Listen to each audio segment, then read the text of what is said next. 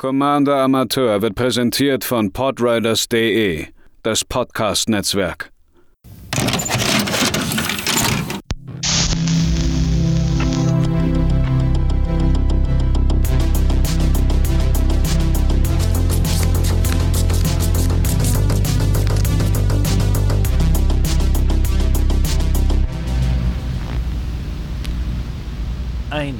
Wunderschönen guten Tag, liebe PlaneswalkerInnen, bei einem weiteren Budget Deck hier auf Commander Amateur zusammengestellt und vorgestellt von mir, Matze. Wir haben uns in dieser Woche schon mal ein bisschen in Richtung 2022 vorgewagt, indem wir äh, zwei alte Kamigawa-Legenden ähm, uns angeguckt haben.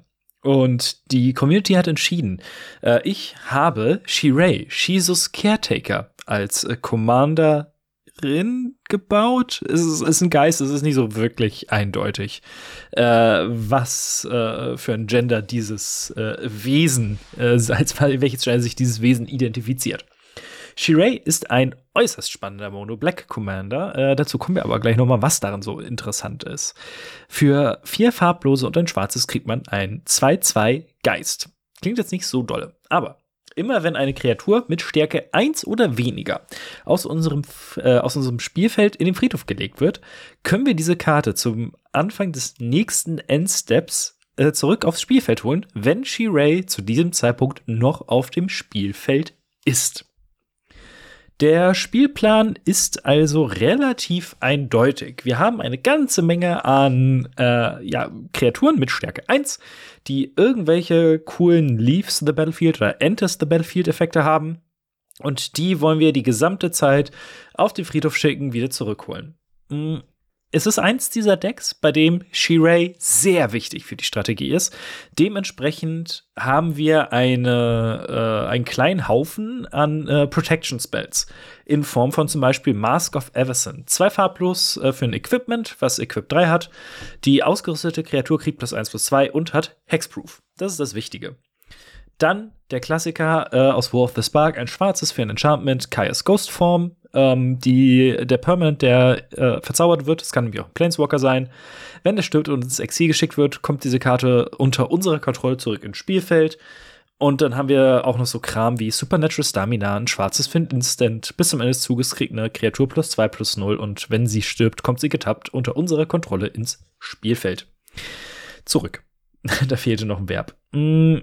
Regeltechnisch ist das ein bisschen schwierig, denn ähm, wenn wir unsere Kreaturen opfern, sie im Friedhof sind und Shirei dann draufgeht und wir sie wiederholen, ist das eine neue Instanz von Shirei. Das heißt, wir bekommen unsere alten Kreaturen nicht mehr wieder. Aber es ist eine ähm, gute Möglichkeit, um äh, unsere Commander in, äh, im Spiel zu halten. Und das ist eben eigentlich so ziemlich das Wichtigste. Wir haben insgesamt 25 Kreaturen mit Stärke 1 oder weniger äh, in diesem Deck. Äh, es klingt im ersten Moment vielleicht ein bisschen wenig und auch da könnte man vielleicht noch ein bisschen dran drehen, wenn man an den anderen äh, Stellschrauben vielleicht noch arbeitet. Ähm, bisschen mehr wäre vielleicht nicht verkehrt, aber ich fand das jetzt erstmal für den Moment eine äußerst gute Anzahl. Vor allen Dingen ähm, spielt man dadurch sehr merkwürdige Karten, die man vielleicht sonst eher in anderen Strategien sehen würde. Äh, eine, die ich sehr cool finde, ist der Death Greeter. Ein schwarzes 1-1, Mensch, Schamane. Wenn eine andere Kreatur ins Spiel, äh, auf dem Friedhof gelegt wird aus dem Spiel, äh, können wir ein Leben bekommen. Äh, witzig äh, dabei ist, es gilt nicht nur für unsere Kreaturen. Das heißt, immer wenn irgendwo was stirbt, kriegen wir ein Leben.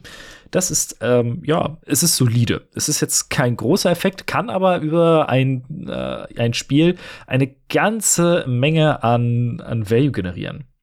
Dann haben wir interessante Interaktionskarten wie Big Game Hunter. Ein farblos, schwarz-schwarz, 1-1. Wenn ins Spielfeld kommt, können wir eine Kreatur mit Stärke 4 oder größer zerstören. Sie kann nicht regeneriert werden. Hat Madness für ein schwarzes. Das heißt, falls man sie abwerfen sollte, kann man sie für ein schwarzes spielen. Das werden wir nicht tun. Das ist nicht unser Plan, aber es ist eine, äh, ja, ein, ein, gibt es da irgendeine Kreatur? Valorous Stance macht das, kann das auch, glaube ich, ne? Ähm, es ist einfach eine Interaktion auf dem Buddy. die wir ähm, im Idealfall immer und immer wieder nutzen können. Super gut. Ähnlich Bone Shredder. Zwei farblos, ein schwarzes, eins, eins, fliegend, ein phyrexianischer Minion. Ich weiß gar nicht, wie man auf Deutsch Minion eigentlich sagt. Hat Echo. Äh, Echo ist eine sehr merkwürdige Fähigkeit. Äh, man muss die Echo-Kosten unseres nächsten, in unserem nächsten Upkeep bezahlen, sonst muss man die Kreatur opfern. Ähm, und hier haben wir Echo auch zwei farblos, ein schwarzes. Und wenn Bone Shredder ins Spielfeld kommt, können wir eine nicht-Artefakt, nicht schwarze Kreatur zerstören. Äh, in diesem Fall spielt uns das Echo so ein bisschen in die Karten, denn wir können äh, das einfach nicht bezahlen. Bone Shredder geht auf den Friedhof und wenn Shirei auf dem Feld ist, sagt sie, hey, da ist doch gerade was auf dem Friedhof gelaufen, äh, komm mal wieder und dann können wir wieder was zerstören. Ähm, und so funktioniert eigentlich genau dieses Deck. Ähm, wir ha ich habe dann ein bisschen rumgeguckt ähm, natürlich gibt es Sack-Outlets, dazu später noch mal mehr, ganz kurz. Aber ich habe nach Karten gesucht, die sich selbst opfern. Die, äh, wo man nicht noch mal irgendwie was extra baut. Und ich war ein bisschen überrascht, dass davon nicht so viele im durchschnittlichen She-Ray-Deck sind. Äh, wie zum Beispiel bei Urchin. Ein schwarzes 1-1, äh, es wird geopfert, man kann es selbst opfern für selbst, ist ein Spirit. Und ein Spieler unserer Wahl verliert ein Leben. Das ist kein großartig, also hoch, äh, ja, es ist kein Effekt, der große Auswirkungen auf das Spiel am Ende hat, vielleicht. Aber was ich beim Goldfischen gemerkt habe, da man viele von diesen Effekten hat und die auch immer und immer und immer wieder einsetzen kann, ähm, wird dieser mini, mini, mini Vorteil irgendwann ähm, summiert sich das halt. Äh, ähnlich äh, gut äh, funktioniert dann die Karte Death Cultist äh, eigentlich genau das gleiche. Ein schwarzes 1-1 und man kann ihn opfern. Ein Spieler unserer Wahl verliert ein Leben und wir bekommen ein Leben. Ist also noch mal so ein, so ein ganz kleines Stück besser. Äh, eine Karte, die ich sogar mal hatte. Ähm, für ein schwarzes 1-1 Bloodpad. Äh, man kann es opfern, um schwarzes zu seinem Mana-Pool hinzuzufügen. Das heißt, mit Shirei draußen hat man in jeder Runde ein schwarzes Mana mehr, als man es äh, vielleicht hätte. Dann habe ich mich sehr gefreut, dass die Karte nur eine 1 vorne hat. Der Morbid Opportunist aus Midnight Hunt, zwei farblos, ein schwarzes, 1-3. Immer wenn ein oder mehrere Kreaturen sterben, ziehen wir eine Karte und das triggert halt nur einmal in jedem Zug. Eine wichtige Sache, die ich erst so richtig gerafft habe, nachdem ich mich ein bisschen äh, schon Gold gefischt habe und so. Shirei triggert nicht nur in unserem Endstep, sondern in jedem. Und das heißt, wir, wenn wir Morbid Opportunist, Shirei und eine Kreatur haben, die sich selbst opfern kann. Können wir die in unserem Zug opfern? Im äh, Zug der nächsten drei SpielerInnen? Haben den Effekt sozusagen dreimal und können drei Karten ziehen. Das ist schon nicht so verkehrt. Äh, noch besser funktioniert das Ganze meiner Meinung nach mit Mindless Automaton, weil man da diesen gesamten Weg umgeht. Vier farblos für ein Artefakt, Konstrukt 0-0. Es kommt mit 2-1-1-Counter ins Spiel. Man kann ein farbloses bezahlen und eine Karte aus der Hand abschmeißen. Hey, wir könnten die Big Game Hunter abschmeißen. Yay. Und ein 1-1-Counter auf Mindless Automaton legen. Und wir können aber auch einfach, ohne irgendwelche zusätzlichen Kosten, 2-1-1-Counter runternehmen und eine Karte ziehen. Da die Karte dann eine 0-0er ist, stirbt sie automatisch. Und da sie als 0-0er in den Friedhof geht, sieht Shirei das und denkt sich, hey, die hole ich mal wieder. Und dann könnt ihr wieder zwei Karten ziehen. Äh, Im Grunde genommen steht da drauf, opfere sie, ziehe eine Karte. Uh, und genau das ist das Spannende an diesem gesamten Deck, weil man innerhalb äh, von gar nicht so langer Zeit eine ganze Menge an ganz kleinen Effekten so lange stackt, dass man da echt einen riesen Vorteil draus arbeitet. Um sich weitere Karten zu ziehen, haben wir zum Beispiel Karten wie Vampiric Rites. Ein schwarzes für ein Enchantment, für ein farblos, ein schwarzes können wir eine Kreatur opfern. Wir bekommen ein Leben und ziehen eine Karte. Das heißt, es ist gleichzeitig auch noch ein Sack-Outlet.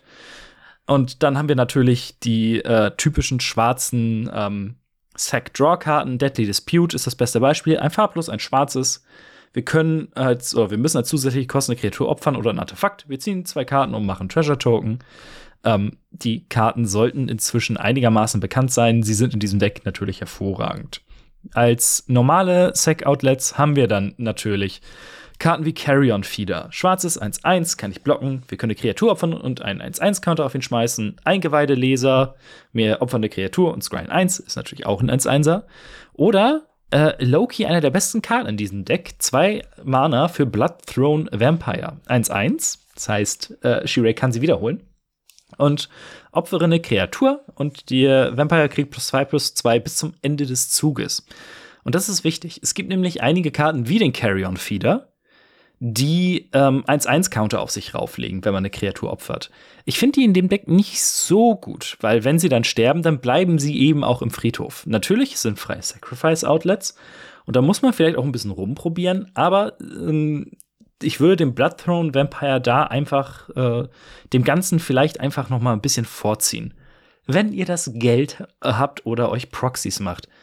Natürlich sind Ashnots Altar oder Phyrexian Altar hier äh, einigermaßen äh, gute Ersatzkarten, um sie hier reinzupacken, um äh, ja, um freie Sacrifice Outlets äh, zu bieten.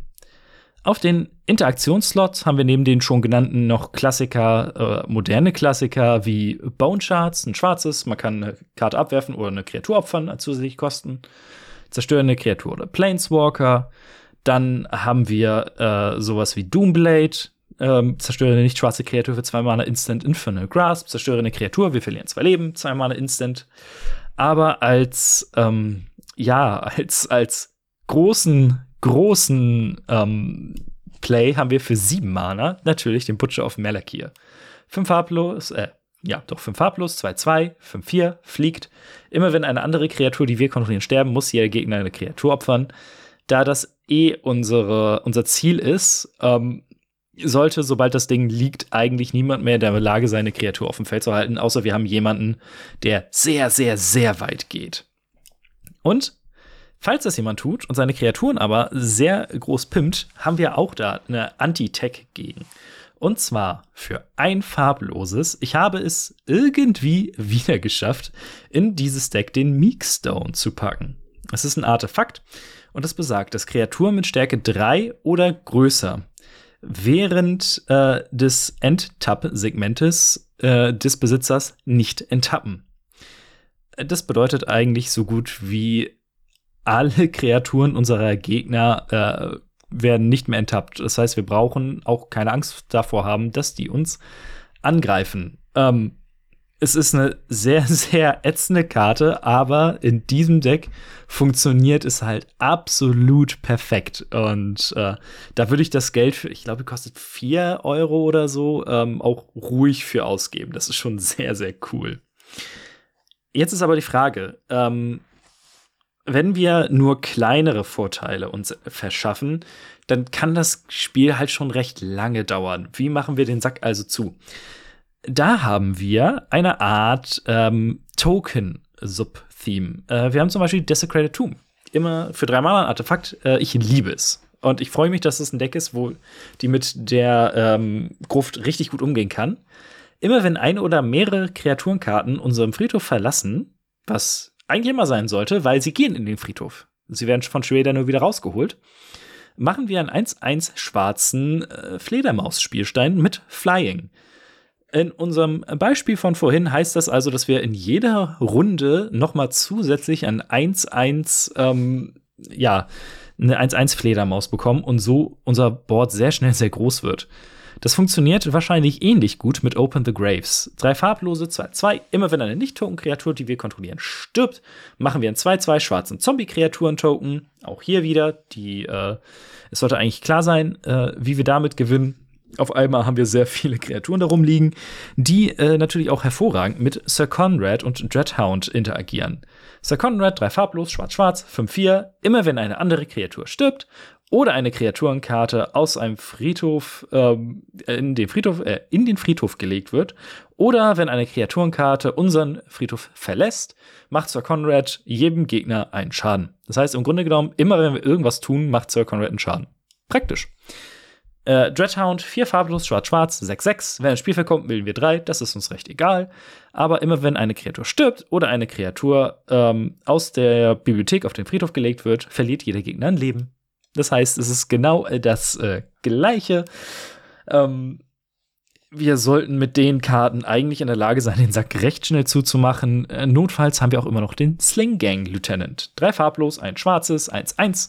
Wenn ein Spielfeld kommt, machen wir zwei 1-1 rote Goblin-Kreaturen token und wir können einen Goblin opfern, das heißt auch ihn selbst.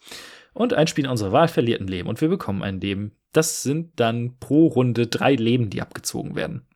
Da der Boy ja auch immer wieder kommt, weil das ist nur ein 1-1er. Also insgesamt ist das hier ein hoch äh, synergiegeladenes Deck. Ähm, so viele Budget-Upgrades kann man nicht machen. Das finde ich eigentlich ganz cool.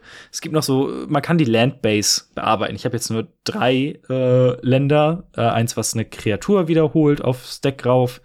Den Bujuka Borg und High Market als weiteres Sec-Outlet. Das ist jetzt nicht großartig, aber da kann man halt so ein bisschen nacharbeiten. Man kann bei den Sec-Outlets ähm, ein bisschen schrauben, aber da es so ein sehr, sehr, sehr spezifischer Archetyp ist, ähm, kann man in jedem Set immer gucken, okay, gibt es hier eine schwarze Kreatur mit Stärke 1 oder weniger? Und wenn dem so ist, lohnt es sich, die ins Deck zu packen. Und ich finde, das ist ein sehr, sehr schöner, äh, ich finde Shirase eine toller, ich sage jetzt einfach, das ist eine weiblich gelesene Figur, äh, eine tolle Commanderin, um so ein bisschen zu lernen, wie man Decks für sich selbst anpasst, welche Karten man dann lieber laufen würde oder welche man dann vielleicht sogar rauskattet. Es ist einfach, ähm, ich finde es super unterhaltsam. Ich finde die super cool und es ist eben saugünstig. Äh, das gesamte Deck kostet an Karten knapp 23 Euro. Mit Versand sind wir beim Magic Kartenmarkt äh, bei 32 Euro. Die teuerste Karte ist, äh, wie schon gedacht, der Stein des Sanftmutes, heißt sie auf Deutsch. Äh, der Meekstone für 4 Euro. Ansonsten haben wir äh, Rise of the Dreadman, da wir sehr viele Non-Token-Kreaturen opfern. Äh, macht die uns sehr viele Zombie-Berserker wahrscheinlich. Die kostet knapp äh, 1,20. Deadly Dispute kostet einen Euro, aber das sind so die teuersten Karten. Also ähm, ansonsten hat man Solring, Arcane Signet. Die habe ich reingepackt, weil wir schon irgendwie auf die 5 Mana kommen müssen. Aber selbst da kann man vielleicht sogar noch argumentieren, was anderes reinzunehmen und dann ist das Deck noch günstiger. Also, ähm, ich würde spontan sagen, es ist tatsächlich eins meiner Lieblingsdecks des Jahres äh, und es ist sehr, sehr cool geworden. Äh, ich würde mich freuen, wenn das irgendjemand mal spielt und mir gerne sagt, äh, wie es sich anfühlt, wie es sich spielt, ob es genauso gut funktioniert, wie ich es mir denke. Gerade an halt nicht unbedingt High-Power-Tischen, sondern äh, alles, was äh, unter ich gewinne nur durch Infinite-Kombos äh, liegt, sollte das eigentlich gut mitarbeiten können. Denke ich, vermute ich. In dem letzten Budget-Deck für 2021 habe ich mir was ausgedacht. Und zwar ähm, habe ich mir auf EDA Track angeguckt, ähm, wie viele Decks die äh, jeweiligen Commander aus dem gesamten Jahr äh, gemacht haben. Und es ist schon einigermaßen spannend zu gucken, worauf die Leute so gar keinen Bock hatten. Und ich habe mir die beiden Commander rausgesucht, die am wenigsten Decks haben. Das eine ist so ein bisschen schwierig, ganz einfach, weil es tatsächlich eine Karte aus dem letzten Set ist, aus dem Commander, äh, aus dem Crimson War Commander Set.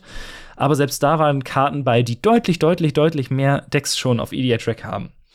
Die beiden Commander die ich euch zur Auswahl stelle, die ich bauen soll als Budget Deck, sind einmal Kurbis, Harvest Celebrant oder wie alle amerikanisch äh, oder englischsprachigen Leute sagen, Kürbis. Ist immer witzig, wenn man die auf einmal perfektes Deutsch sprechen. Äh, kostet X und zwei Grüne, 0-0. Äh, Kürbis Harvest Celebrant äh, kommt mit so vielen 1-1-Counter ins Spiel, wie man Mana für S ausgegeben hat. Das ist ein Treefolk.